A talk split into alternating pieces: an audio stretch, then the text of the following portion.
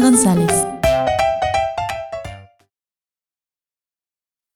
La Guerra del Valle de los Sueños. En el llamado Valle de los Sueños, hace mucho, mucho tiempo hubo una gran pelea. En aquel tiempo de conflicto, el valle era conocido como el Valle del Miedo. En este antiguo Valle del Miedo vivían dos tribus. En la parte oriente, cerca del lago, se asentaba la tribu de los azules, y en el otro lado del valle, justo al lado del bosque, se establecía la tribu de los rojos. En un principio, ambas tribus vivían sin molestarse. No se relacionaban unos con otros, y sin saber por qué, los azules desconfiaban de los rojos. Creían que eran malvados, y los rojos no confiaban en los azules, pensaban que eran maliciosos, pero se respetaban y no se molestaban.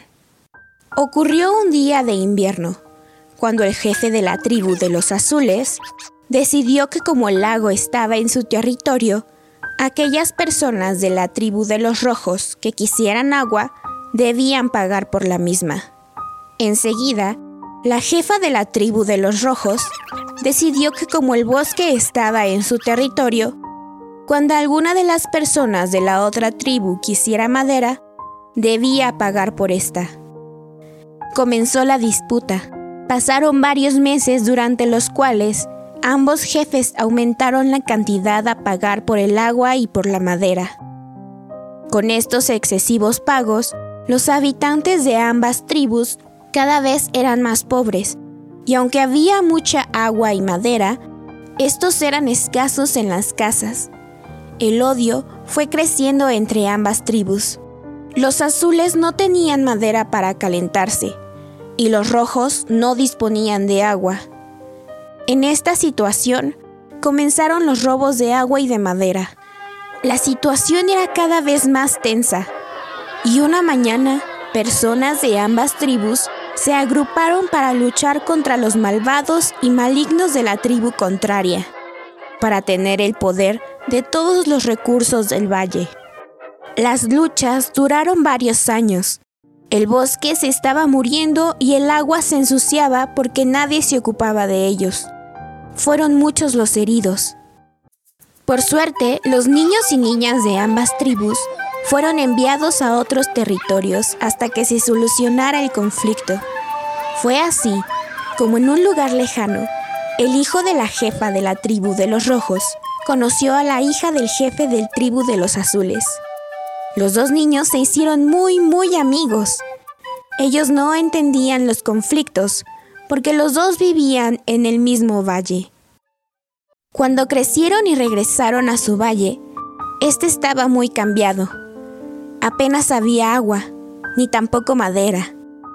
Las luchas continuaban y las personas eran cada vez más pobres e infelices. Y lo peor de todo, no podían ser amigos. Sus padres les habían prohibido verse. Pero ellos, que eran mejores amigos, decidieron verse a escondidas. En sus encuentros escondidas lejos del valle, idearon un plan para cambiar la situación. Poco a poco cada uno de ellos fue trayendo a jóvenes de su tribu y todos fueron planeando la reconstrucción del valle.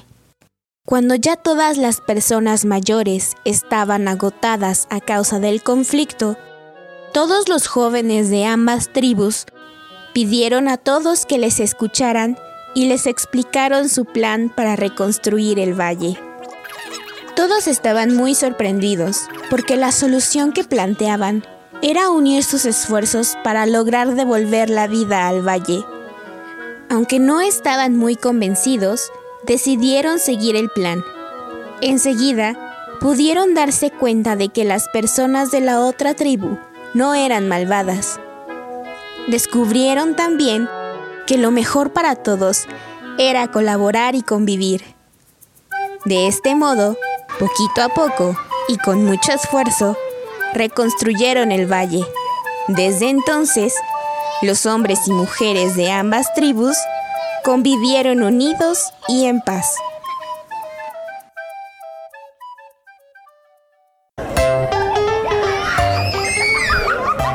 Cuentos de bolsillo. Con Brenda González.